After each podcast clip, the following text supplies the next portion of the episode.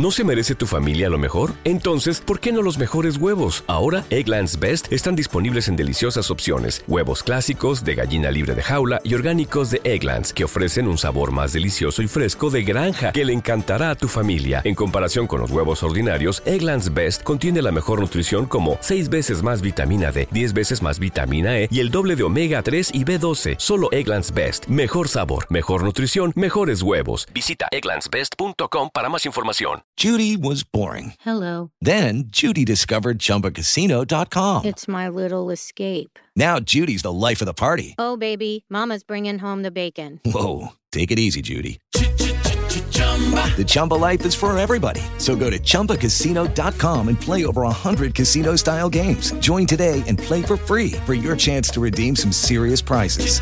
chumba ChumbaCasino.com. No purchase necessary. Void where prohibited by law. 18 plus terms and conditions apply. See website for details.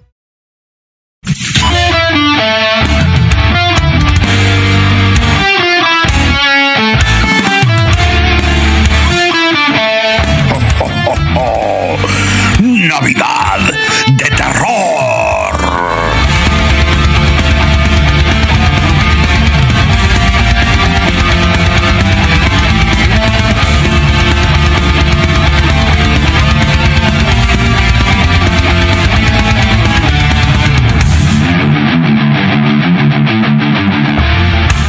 Legión, deja eso. No, no. Legión, no se puede comprar todo. Deja eso ahora mismo. No, no. Es mío, mío. Legión, trae eso ahora mismo. ¡Qué vergüenza! ¡Qué bochorno! ¿Cómo nos miran? A ver si te crees tú que es que todos los días se ve un combate entre dos gatos que hablan. Ya está está bien, por favor. Que lo van a dejar un títere con cabeza. Les tengo que pedir, por favor, que abandonen este establecimiento. Oiga, a mí no me echa nadie. Pero qué antes, si tiene razón. Si es que solo os gusta llamar la atención. Habló quien pudo. Vámonos de este sitio tan cutre. Que además el programa está a punto de empezar. Se nos hace tarde. Vamos, vamos. Venga, Legión, que tengo en el coche una caja de galletitas. ¡Galletitas! ¡Sí, sí! Venga, Evaristo, abre, que tenemos prisa. Voy. Todos dentro, venga.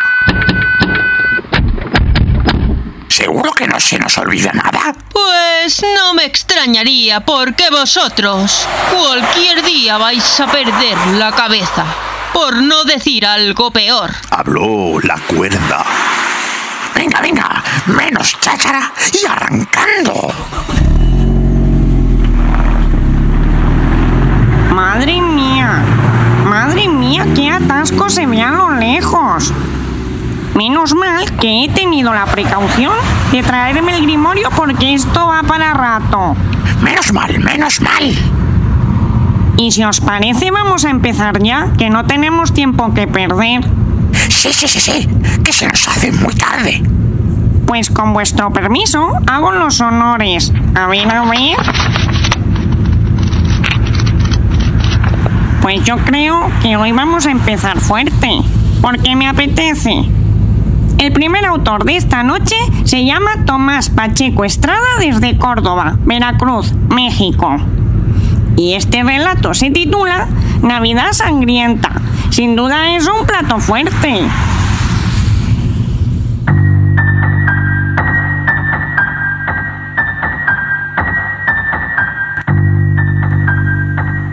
Navidad Sangrienta. Un relato de Tomás Pacheco Estrada. En las voces de Mari Carmen Briones, Tony López, Rebeca Guijarro y Nieves Guijarro.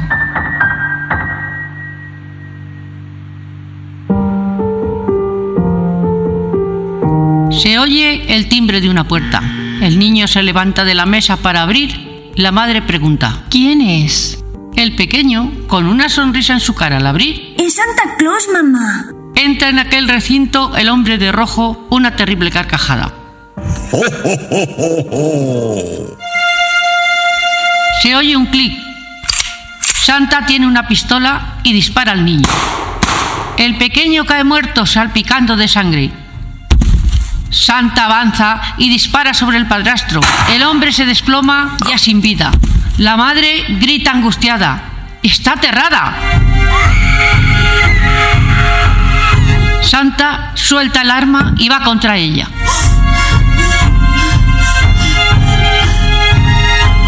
Del pino de Navidad, el barbón toma un cable de luces de colores para enredarlo en el cuello de la bella y joven mujer. Santa aprieta y la madre se lleva las manos al cuello, los ojos vidriosos, el hombre de rojo la ahorca y se escucha un terrible... Satisfecho de su crimen, Santa va por gasolina y la riega por toda la casa. Después prende un cerillo y todo se incendia. Las llamas iluminan la dantesca escena. Una figura siniestra se carcajea mientras sale de entre el fuego. Se retira deseando una feliz Navidad.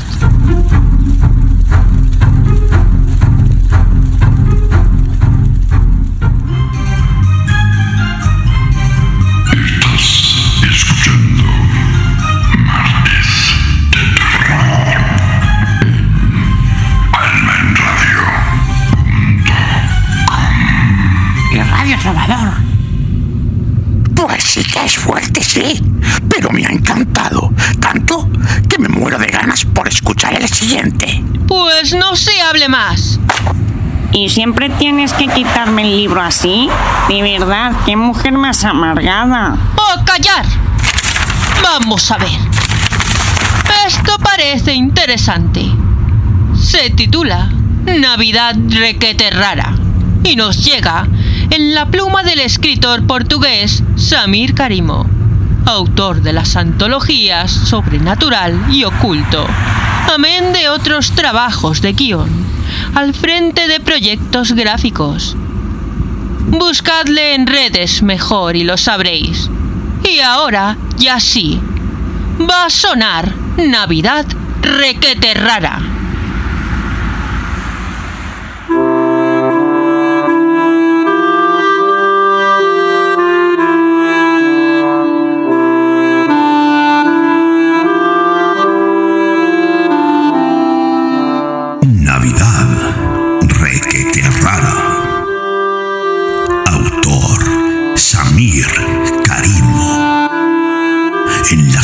De Tony López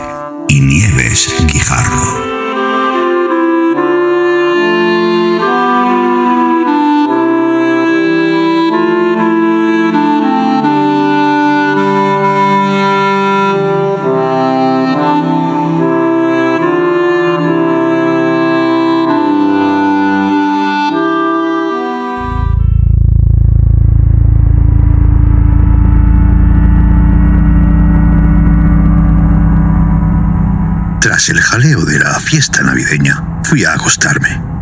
Estaba durmiendo cuando, de golpe, oí un ruido muy raro. Algo estaba rompiéndose. Entonces me calcé las zapatillas y fui a averiguar qué pasaba. Sin embargo, no encontré nada. Entonces volví a la cama. A los 66 minutos y 6 segundos me encontré descubierto. ¿Cómo podría estar descubierto? Bueno, volví a dormir. Luego, escuché una voz ponzoñosa de una mujer afligida. Pero, ¿de dónde salió esta tía? Pensé yo. ¿Quién eres tú? Soy tu regalo de Navidades. ¿No querías una estatua? Sí, pero Soy contra Navitas. Quiero poseer tu generoso espíritu. Solo me queda tu ánima para que complete la destrucción del espíritu navideño. De pronto rechacé esa idea y fui convertido en una estatua y... En efecto, Aún no me había convertido en una estatua, sino en un cuerpo resfriado, petrificado, minusválido y apenas desalmado. Sí, sí, mi alma luchaba desesperadamente contra el hechizo. Mientras perduraba esta pelea, el aura salió de mi cuerpo y fue a buscar el elixir nomobótico que mis padres, Santa Claus y Nochebuena, me regalaron y que servía para situaciones como esta. Me habían advertido que un día la bruja contra Navitas intentaría destruir la fe navideña. El aura, así fue, se le acercó al nomobótico y entró en su cuerpo. De pronto la maquinilla entró en la habitación sin que se percatara, cuando ésta estaba a punto de terminar su rito antinavideño, la untó con dicha pócima especialmente diseñada para acabar con las locas ideas de esta maga. Dicho líquido entró en sus venas y la maldad, amargura, tristeza y rencor que tanto la consumían desaparecieron salieron pitando del cerebro junto con el chip satánico. Todo había vuelto a la normalidad. Ya podía mover el cuerpo y tener ganas de celebrar todo tipo de fiestas. Y esta hada, tras la desaparición del chip gusano satánico que le daba ideas contranavideñas, cambió su nombre. Se llamaba ahora Alegría hoy, siempre.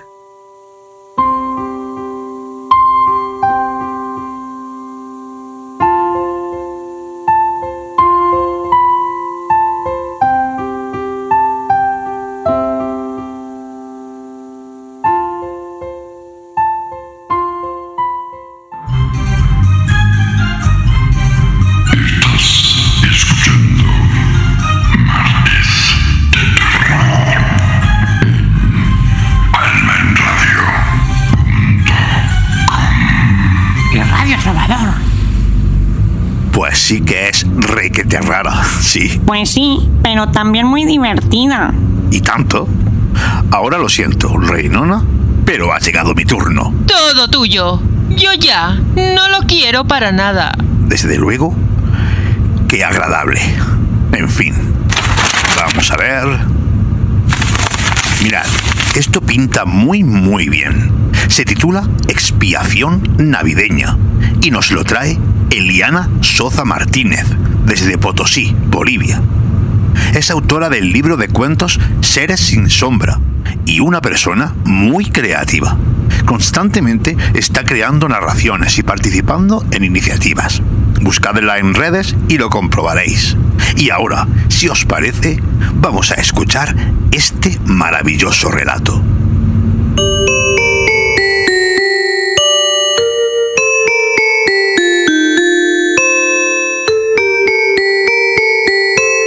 Expiación navideña. Un relato de Liana Soza Martínez.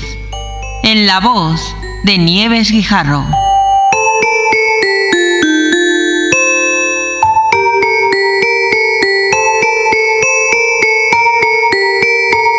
Gabriela preparaba, desganada, sus vacaciones. No quería pasar las fiestas en casa de sus padres. Su único sobrino era insoportable. Lloraba si le miraban y también si no lo hacían. Preparaba bromas tontas y cuando no le salían explotaba en un berrinche ensordecedor. El oído sensible de la tía sufría con cada grito agudo, que le causaba un dolor de cabeza torturándola el día entero. Desde el nacimiento de Pablito, estas reuniones eran verdaderos infiernos. Intentó asustar a su sobrino con la historia de Grilla, la ogra que se comía a los niños malcriados. Pablito se burló de ella, por creer en una leyenda tan vieja como la abuela. El chico tenía razón. Si fuera verdad, ya se lo hubiera devorado. Este año pasarían las fiestas en una cabaña cercana a las montañas por un capricho de su hermana. Para Gabriela eran diez horas más de viaje. Cuando llegó, el árbol ya estaba decorado. No la esperaron, sabiendo que era lo que más disfrutaba en Navidad. Pablito había hecho una rabieta para hacerlo con los abuelos. Dejó su maleta y se encerró en su cuarto hasta la cena de Nochebuena. A través de su puerta escuchaba los agudos gritos del niño. Tras el banquete y la pataleta al colgar los calcetines en la chimenea, Gabriela se disculpó y se fue a dormir. Ella sabía que los siguientes días serían un desastre. Aprovechando el lugar, después de medianoche, decidió sacar dormido a su sobrino. Le daría el susto de su vida a ver si así desistía de ser tan malcriado.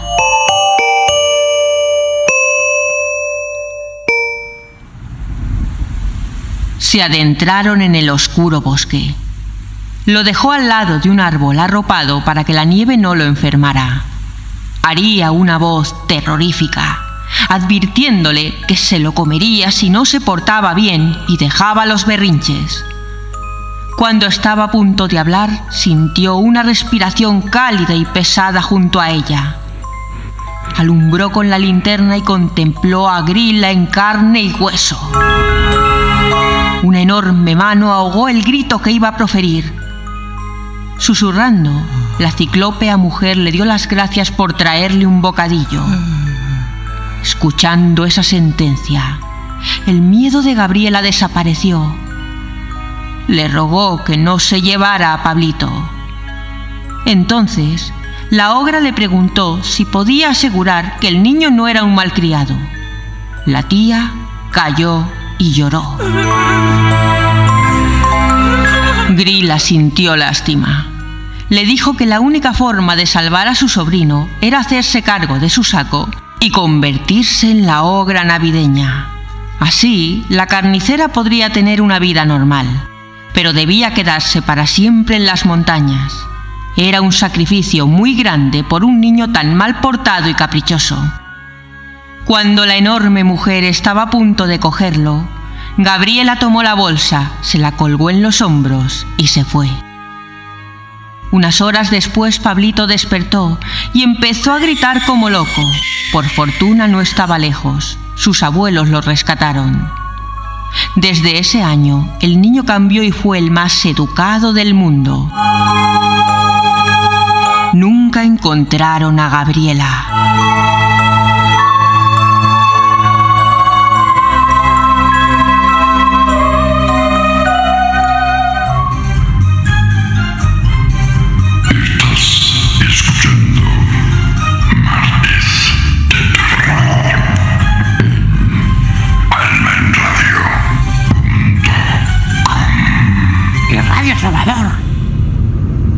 Hay que ver. Pero qué barbaridad. México, Portugal, Bolivia. Acabamos de abrir el programa y ya tenemos autores de diferentes partes del mundo. ¡Qué ilusión! Pues ahora me toca elegir a mí. No acabaréis todo. Pero viejo, si estás conduciendo. Pues elige tú uno por mí. Anda, que para algo estás. Anda, menos humos. A ver. Mira, Evaristo, este cuento se titula Hijos de la Navidad y lo trae el autor Ronnie Camacho Barrón, desde Tamaulipas, México. ¡Toma ya! ¡Venga, dale, dale!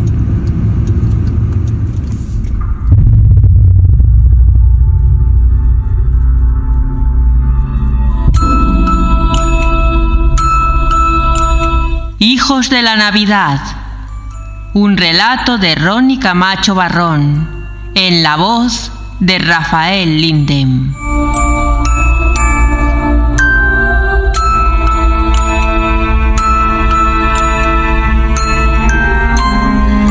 Recuerdo que cuando éramos pequeños, mi hermano y yo soñábamos con cumplir 25 años lo antes posible, para ser como nuestro padre y nuestro tío, y cumplir con la misión que Dios encomendó a nuestra familia desde el principio de los tiempos.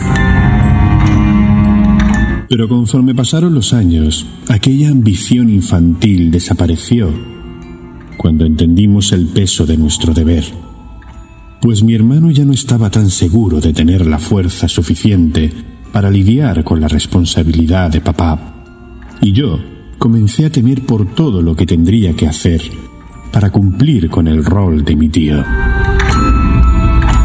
Preocupados por nuestro destino, por años intentamos huir de casa. Pero es casi imposible salir del Polo Norte y con los elfos vigilando cada uno de nuestros pasos, jamás pudimos llevar a cabo ninguno de los planes de escape que trazamos.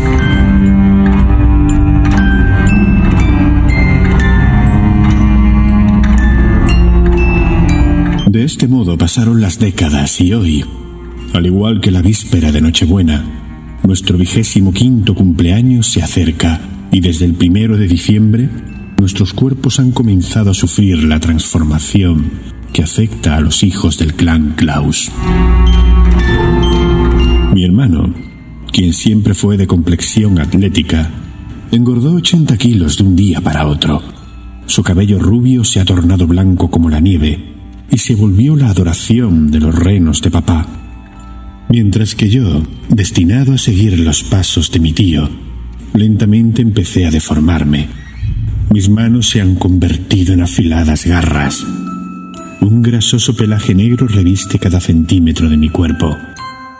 Mis piernas mutaron en pezuñas y un par de retorcidos cuernos de carnero ostentan cada lado de mi sien. A la par que nosotros cambiábamos, nuestro padre y tío desfallecen, pues como dicta la tradición, cada 25 años un nuevo Santa y un nuevo Krampus deben sustituir a los anteriores.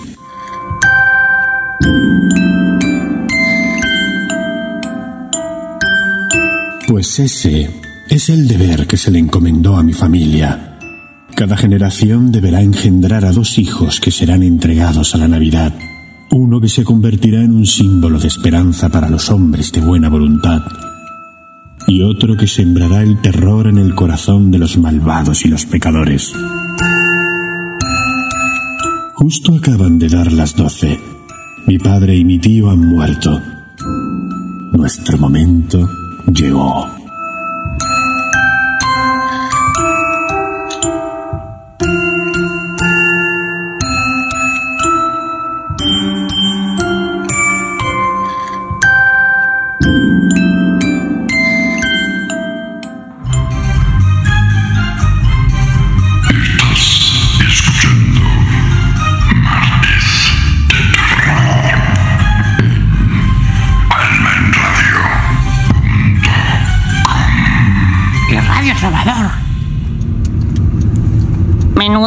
Las de esta noche. Me encantan todos.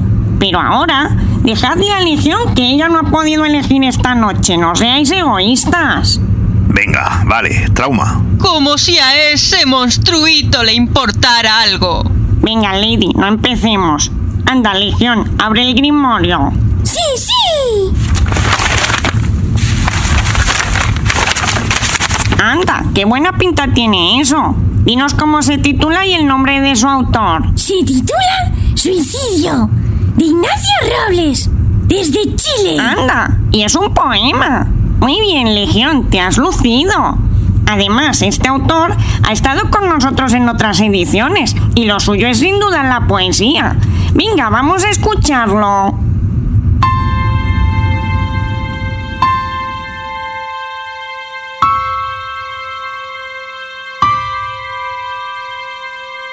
Suicidio, un poema de Ignacio Robles, en la voz de Rafael Lindem. Caprichosa felicidad de los terrenales con sus regalos y variados festines. Canciones y violines, odas de alegría con ruidos infernales en el purgatorio. La celda del condenado se estremece con la maldad de este blasfematorio. Porque una noche de Navidad su vida osó quitar. ¿Es que Dios no perdona al descortés? El purgatorio se cierne sobre mi naturaleza impía, repleto de demonios inquisidores. Peñascos profundos de roca gris son compañeros de mi oscuridad y cruel atmósfera. porque el filo del muerto mar invade la celda, clavando por un sol que nunca llegará. ¿Sabrá acaso Dios que estoy aquí, si cuando nació su hijo yo me fui? Retumba así mi canto, frío tempestuoso, olas de agua negra, acompañadme esta noche con mi último llanto, porque en este día que tanto aman, escogí poner fin a la bendición que Dios me entregara. Tormentoso silencio me invade, dijimos suplicante el cariño y compasión humano. Barcos sin capitán ni bandera cruzan las quietas aguas en dirección a la nada, con crepitantes maderas malditas abandonando sus cuerpos en la explanada mas sus huesos forman islas con siniestra perfección alada y la destreza de un artesano. Ayudadme, grito desconsolado, pues sé que perdida la esperanza todo se vuelve vano. Recuerdo mis días ya pasados con devoción extraña, tanto el dulzor de una caricia, convirtiendo estas cadenas en pétalos de rosas, con ilusiones de espiritual malicia. El diabólico frío me abriga más que cien plegarias a un Dios que he insultado sin dudar. ¿Cuánto tiempo más debería pasar para que mi alma pueda al fin en paz estar? Sí, cuanto más de su piedad yo quise, solo fui ganador de amarga injusticia. Recuerdo bendito es el amor de la mujer que así me quiso y yo desprecié con fatal egoísmo. En este purgatorio de maldad surge la idea de levantar como Ícaro el vuelo un momento, solo para caer de bruces a estas aguas con violencia, en las alas de mi sufrimiento. ¿Será que ella vive mientras yo me pudro? Pregunto ante tan majestuoso mutismo, porque la solitaria celda es el refugio de lo perdido, y en ella no guarda lugar al hedonismo. Pues los minutos son eternos grilletes ajustados a las muñecas que arden como carbones, y recordando cada vez que las agito que reposa mi nombre en ellas, tallando sus eslabones. ¿Sabrá acaso Dios que estoy aquí si cuando nació su hijo yo me fui? Dice un suicida engrillado, frío tempestuoso, olas de agua negra, solitaria mansión del cruel apasionado. Este día supe tristemente al fin, verdugos de lo insano, que Dios olvida rápido ni quiere oír canciones.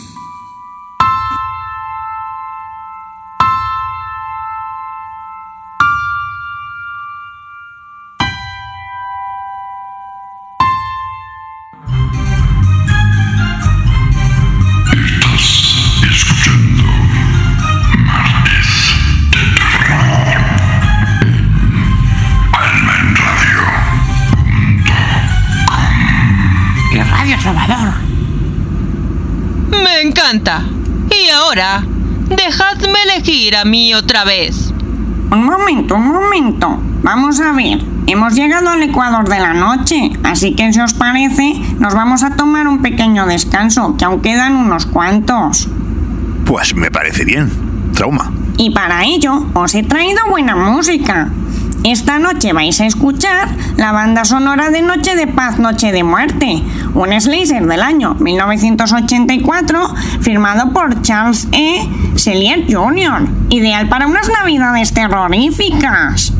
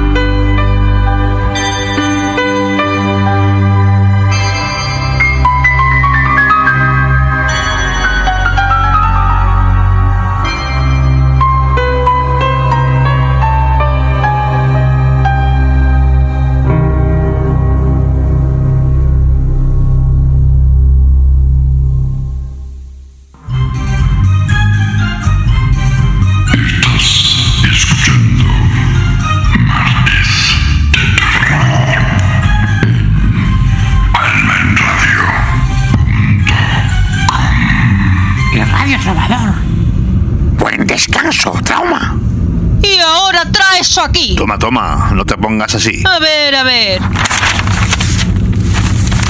Muy bien. Pues aquí tenemos Cante para mí, señor Klaus, de Víctor H. Orduña, alias Shamir, desde Tamaulipas, México, licenciado en Ciencias de la Comunicación con maestría en Metodología de la Enseñanza. Ha participado en varias antologías y publicado en portales digitales. También ha sido ganador de varios premios de poesía y ciencia ficción. Hablamos de un artista multidisciplinar que también hace fotografía y música. Y ahora os dejo con esta historia.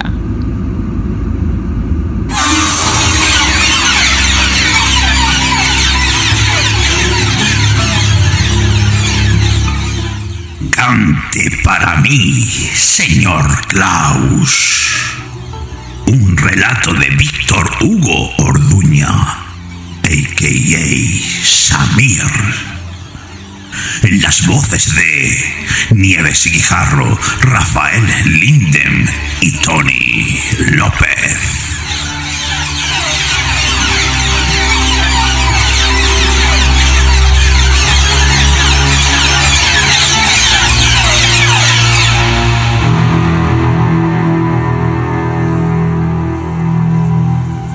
Foquitos mal entonados, villancicos intermitentes y pinitos cursis anuncian con clásico colorido que aquí está diciembre otra vez, con sus muecas blancas frotando su nariz en el escaparate de la noche.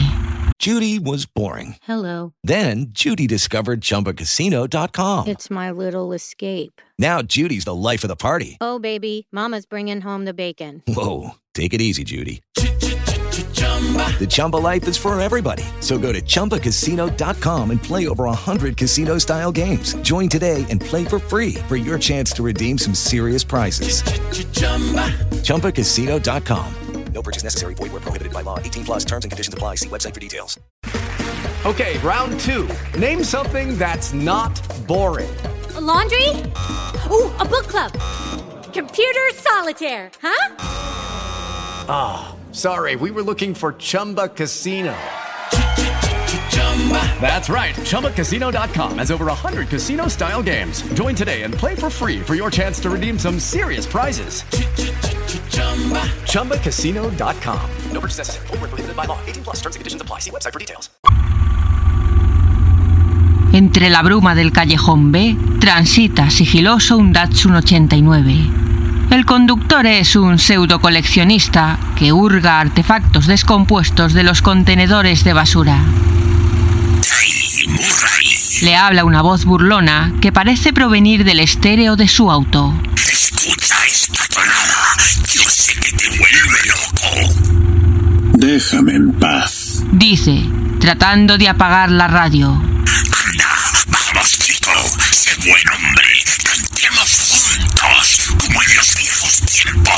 Que te calles, maldita sea. Aparato de estiércol. Vuelvas al hombre quemado, deseosos de la señora Loren. Yo sé que lo recuerdas. Roy, ese recordativo bastón.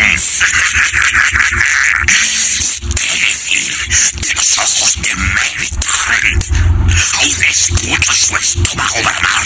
Mmm, tan delicioso. Maldita perra. Sus vértebras crujían como... Cállate. He dicho que te calles. Vamos, tienes que cantar conmigo. Navidad, Navidad, Navidad, hora de matar, de extirparnos esos tripulanos huesos en la humana. Navidad. El sonsonete le taladra las sienes hasta que no puede más y comienza a cantar esa tonadita que lo vuelve loco. La música de fondo son los desesperados gritos de su nueva víctima. Con ese traje rojo te pareces a Santa. Dice Murray al ver al pobre Ben Higgins ensangrentado. Le suelta la doceava puñalada y murmura. Cante para mí, señor Klaus. Esa tonadita que tanto me gusta. Jo, jo, jo. Cante, señor Klaus, cante. Todo sucede en cámara lenta. El asesino extirpa con violentos movimientos los ojos de Ben. Saca de la billetera todo el dinero y una identificación. Después huye como una rata miserable de la escena.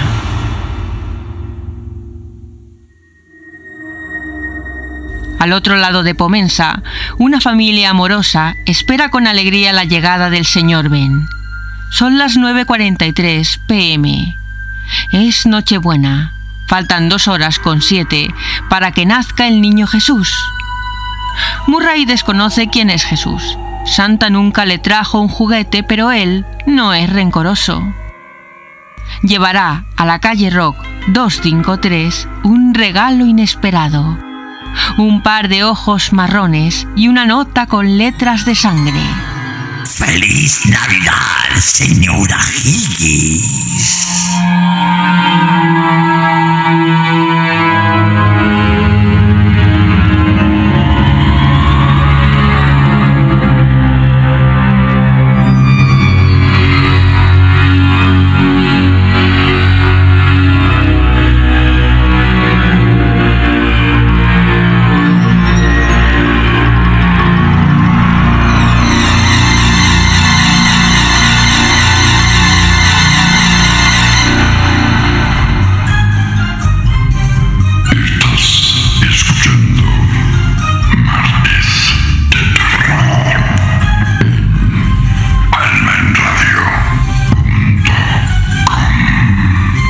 Salvador. Muy bueno. Sí, sí. Y ahora te cedo los honores, querido Tony. Uy, qué amable. Eso digo yo. ¿Quieres o no? Venga, venga, trae. Vamos a ver. Mira, esto tiene muy buena pinta, sí. Se titula La gata negra y su autor es Jorge Barriga Sapiencia, desde Bolivia. Escritor que también podemos encontrar en varias antologías y revistas digitales. Y ahora, a disfrutar de este relato.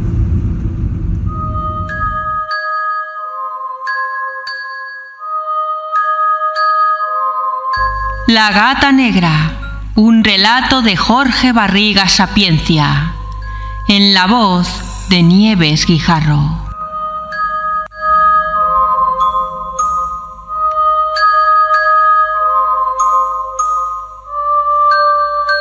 Sentada, miraba al vacío mientras su desabrido café se enfriaba. De nuevo esa gata maullaba, poniéndola aún de peor humor. Se aproximó a la pequeña ventana, desde donde se veían los techos de la ciudad.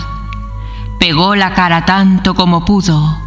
Quería descubrir dónde estaba la maldita felina, pero no alcanzaba a verla. La ventana no se abría. Solo la sección superior de la misma daba esa posibilidad y servía apenas para ventilar. Por allí no podía sacar su cabeza. Los maullidos insistentes continuaban. Habían estado allí por semanas. En un arranque de furia empezó a botar varias cosas de la mesa y estuvo a punto de romper la ventana para salir a buscarla y convencerse que era una gata de verdad y no Yolacoturing. Cayó al suelo y rompió en llanto. Hace dos años que su marido había muerto y la dejó sola, sin dinero y con cinco pequeños hijos. Se mudaron al altillo de dos cuartos en un viejo edificio de seis pisos. Vivían hacinados, pero el alquiler era barato. No podía mantener el nivel de vida que les daba su esposo, y se acentuaba ese diciembre por las fiestas, ya que ella apenas ganaba para alimentarlos. Los niños estaban tristes porque sabían que mamá no podía comprarles nada, que ni siquiera tendrían dulces, ni una rica cena. Sin embargo, esperaban que Santa Claus les trajera los regalos que le habían pedido en sus cartitas. Faltando dos días para la Navidad, al mayor le asaltó una preocupación. Como no tenían dinero, no estrenarían ropa. Entonces era muy probable que Yolacoturing, el enorme gato, fuera por ellos en Nochebuena. ese temor cundió entre sus hermanos, quienes empezaron a tosigar a su madre. Ella tenía suficiente con la sarta de problemas que apenas sobrellevaba para preocuparse por los tontos miedos de los niños.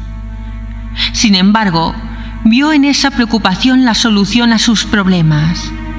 Esa víspera de Navidad abrigó a los niños y les llevó al bosque. Les dijo que conocía un escondite donde Yolacoturin no podría encontrarlos. Una vez allí, los dejó dentro de una cueva. Les prometió traer dulces antes de que la nieve cayera.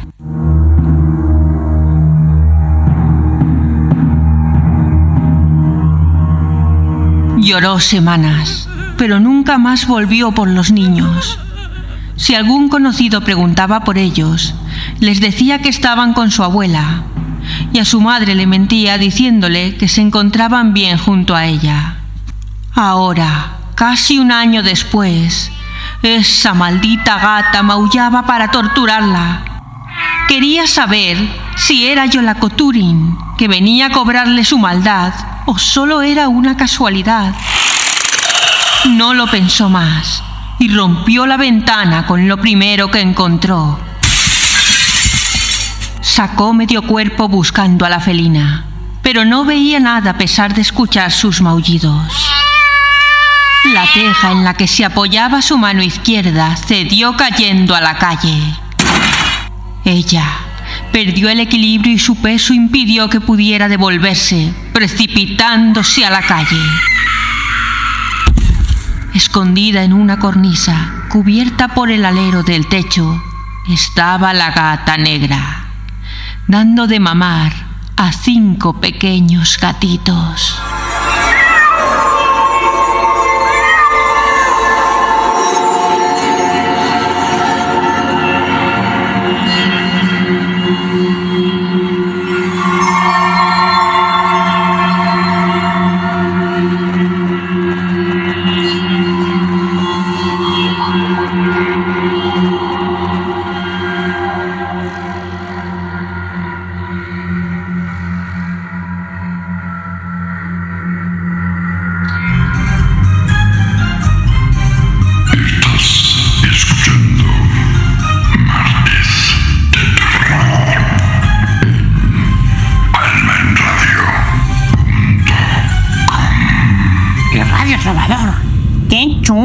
¿Verdad, Legión? Sí, sí.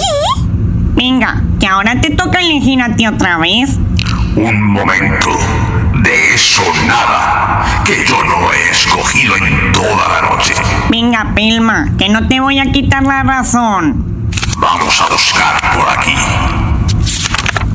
Esto, esto me gusta. Este cuento se titula Maldita Navidad y lo firma Granados desde Cabra, Córdoba, en España. Podéis buscarle en redes y estar al tanto de todos sus trabajos literarios.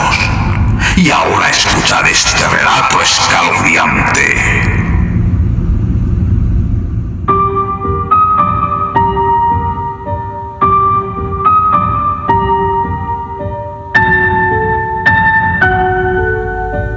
Maldita Navidad, un relato de Paco Granados, en las voces de Rebeca Guijarro, Tony López y Nieves Guijarro.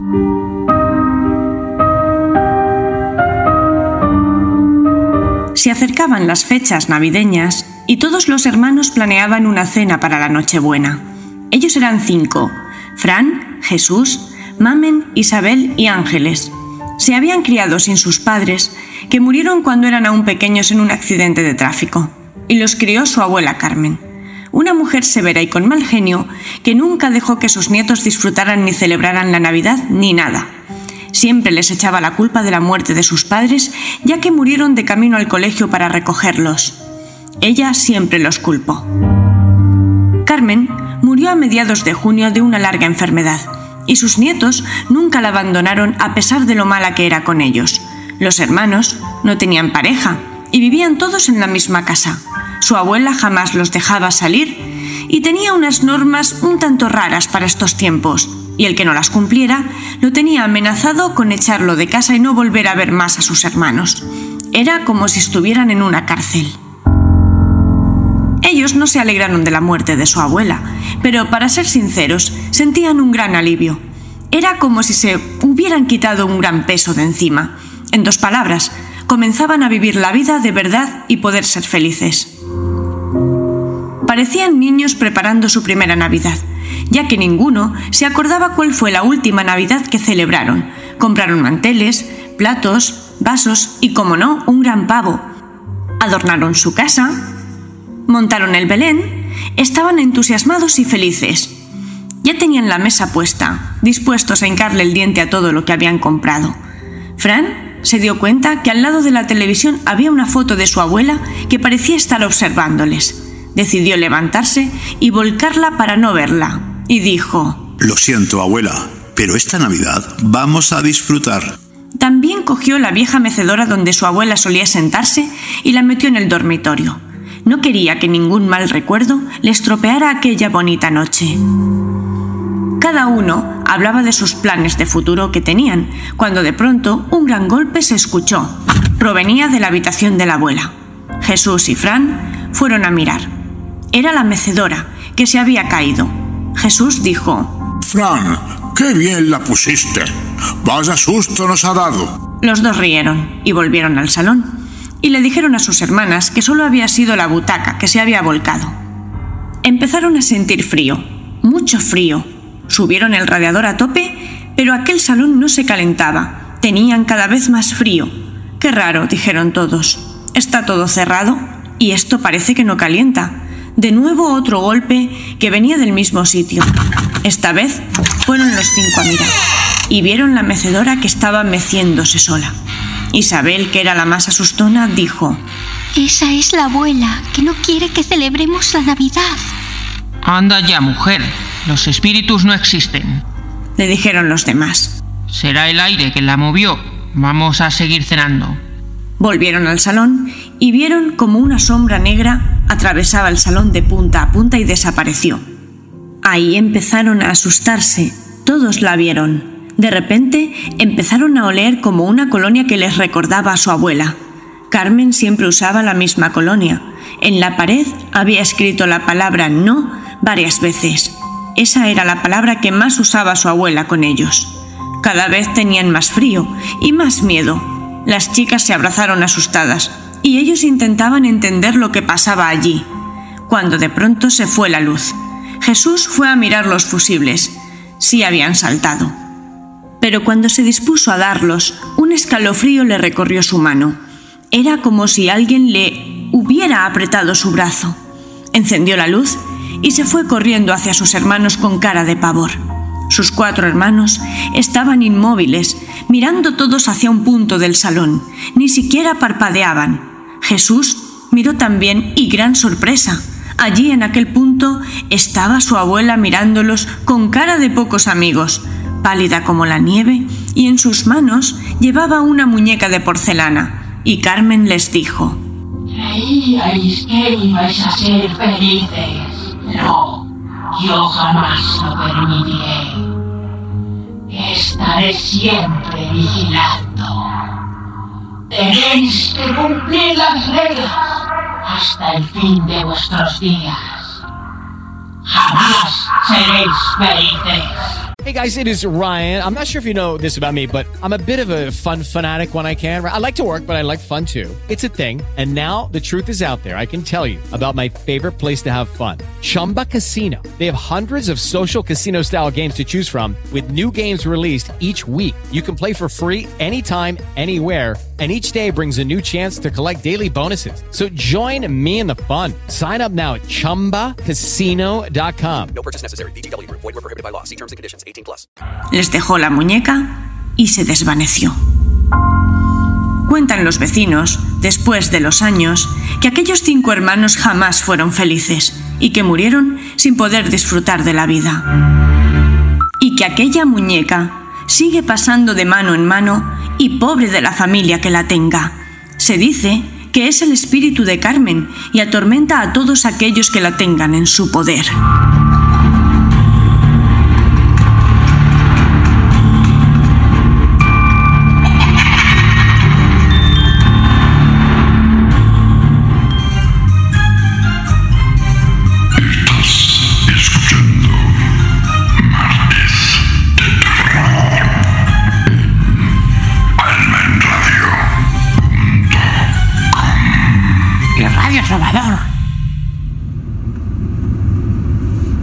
Desde luego, no podemos quejarnos. Hemos tenido terror sangriento, psicológico, sobrenatural. Menuda ensalada. ¿Y lo que queda? Evaristo, ¿cómo va ese atasco? Pues con paciencia, con paciencia. Menos mal que se me ha ocurrido traerme el grimorio, porque vamos a terminar la noche aquí. En fin, aún quedan dos sorpresas más para terminar la noche, así que vamos a ello. Anda, Mendrogo. Abre otra página de mi parte. A ver qué sale. Ya voy, ya voy. Mira, qué potra vas a tener. Todo un clásico. Lou Wild Morrison, desde Madrid, España, que nos trae su relato Chica Mala, Buen Sabor. Este chico lo conozco no solo por sus relatos y novelas, sino por ser el director del programa de radio La Corte Bizarra, de Radio Universo Literario. Os aconsejo que visitéis sus redes, que es muy interesante. Eso. Y ahora que suene el relato.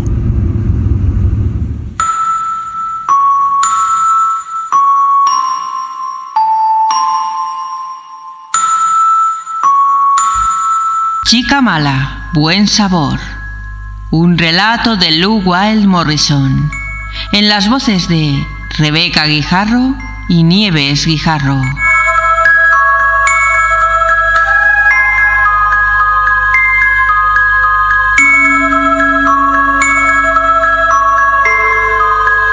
Este vestido es asqueroso, mamá.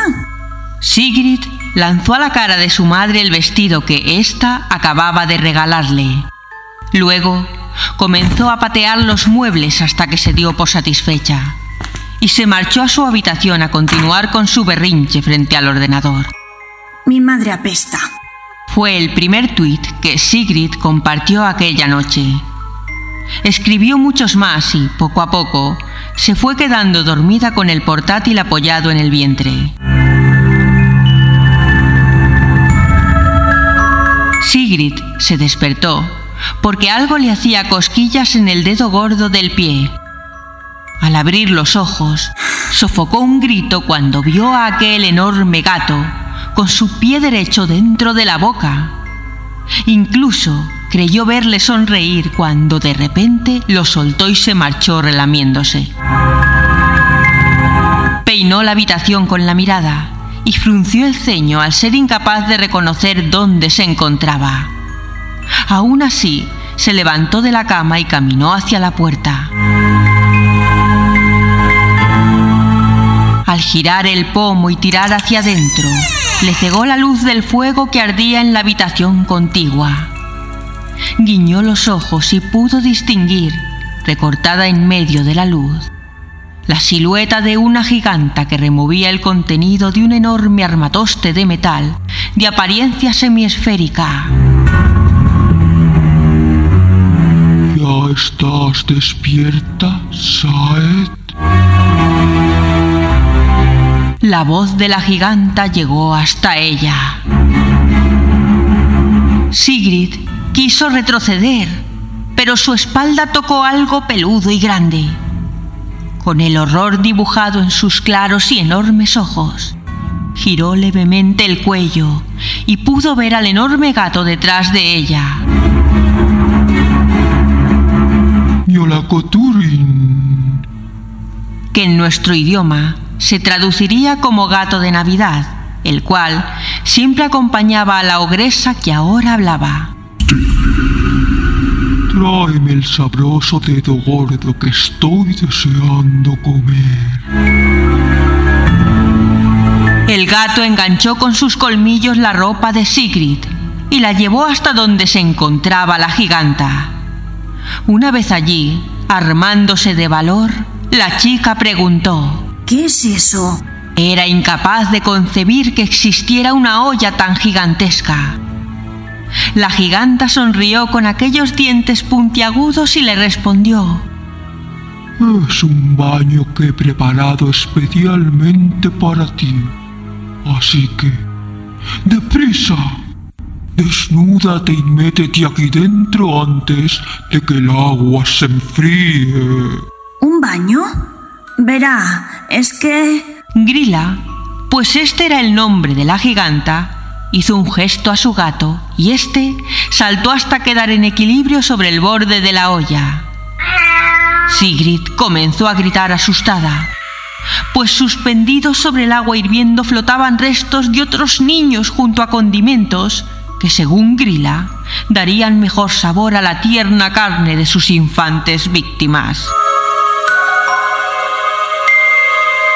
Sí, un baño para niñas caprichosas, egoístas y consentidas, de mejillas sonrosadas y cuerpos regordetes.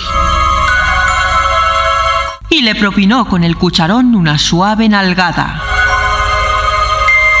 Grilla había captado el aroma de los niños malos en Sigrid, pues encontraba en esta maldad en concreto la mejor sazón para su bocado preferido.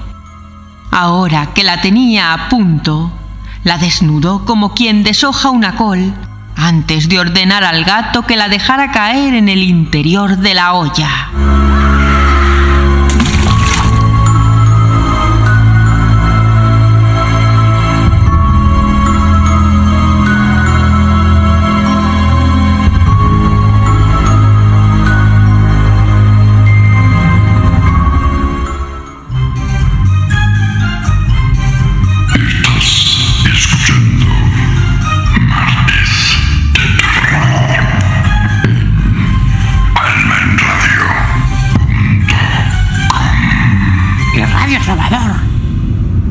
Muy chulo. Y qué bien. Parece que ya se puede circular un poco mejor.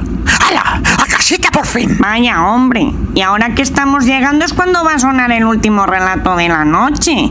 ¡Qué remedio! Anda, Legión, haz de nuevo los honores. ¡Vale! Lo presentaremos entre los dos, ¿de acuerdo? Sí, sí. Se titula Comida de Navidad y lo firma... José Luque, desde Eibar, España. Mira, también conocido ya de este programa. ¡Qué bien! Vamos a escuchar.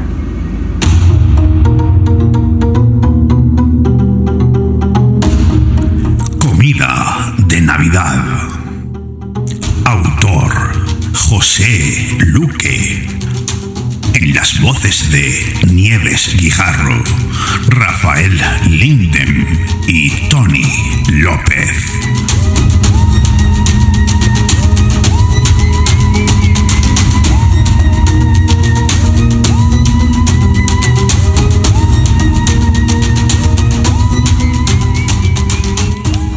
Comida de empresa de Navidad será el día 20 de diciembre. Me lo acaba de comunicar el gerente y no aceptará un no por respuesta. La directiva está muy contenta contigo y desea que estés allí para conocerte personalmente. Fueron las palabras del jefe de sección de Miguel Sánchez.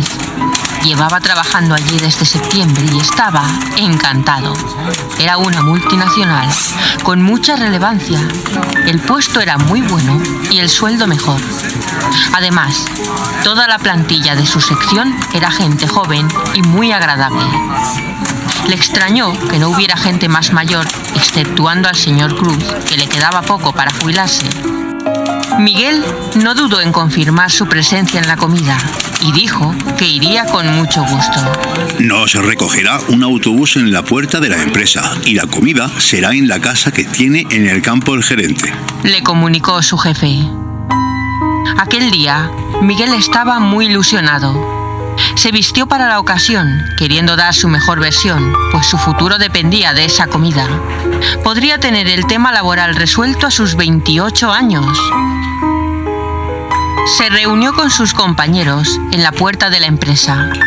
Se fijó que solo estaba el personal de su sección. Preguntó si no irían más secciones y le contestaron que no. Que solo iba su grupo de trabajo, unas 50 personas. El caserón era imponente, parecía muy antiguo y estaba apartado de más residencias. Entraron en el comedor y una gran mesa les esperaba repleta de exquisitas viandas, todo colocado con un gusto exquisito. Miguel se sentó al lado del señor Cruz, la única persona mayor de la mesa, y vio al fondo al que le dijeron que era el gerente de la empresa que también rondaría los 40 años. Comieron entre comentarios y risas. El ambiente era estupendo.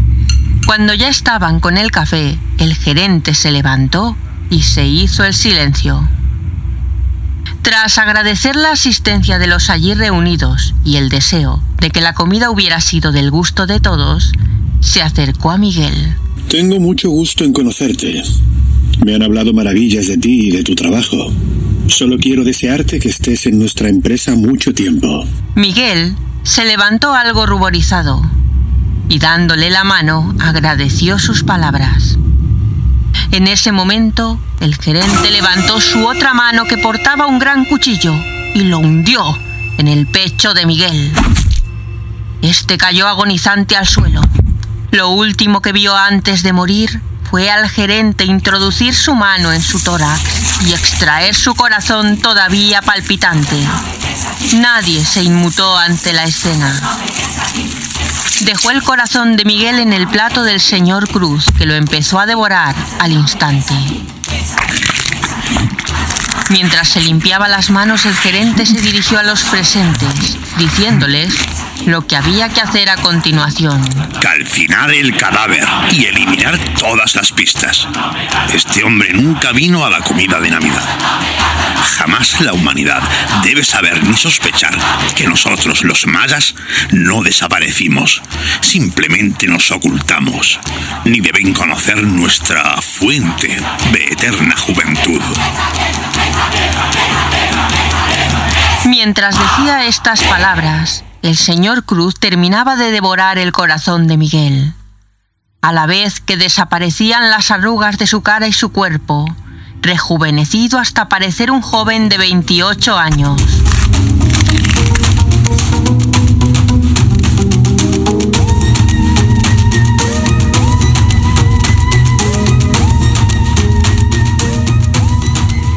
de diciembre de 2022. Celia estaba encantada de que la hubieran invitado a la comida de Navidad de la empresa. Llevaba trabajando allí desde septiembre y estaba muy ilusionada con el puesto. Era un buen trabajo y el sueldo mejor. Si tenía suerte, se quedaría allí mucho tiempo y tendría el tema laboral resuelto a sus 27 años.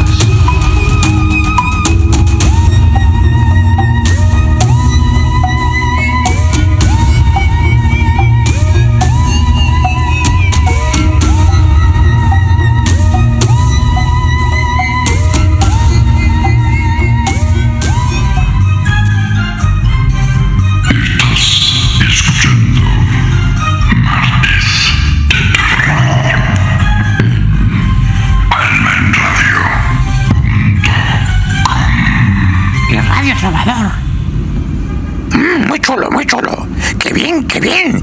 ¡Ya estamos llegando! Por fin, calentitos en casa. ¡Ale! ¡Aparcao! bueno, pues ahora hay que bajar todos los paquetes. Espera, que me estoy limando las uñas. No, si ya sabía yo. Venga, venga, menos pamplinas. Todo el mundo fuera y a descargar. Vamos, Legión, vamos.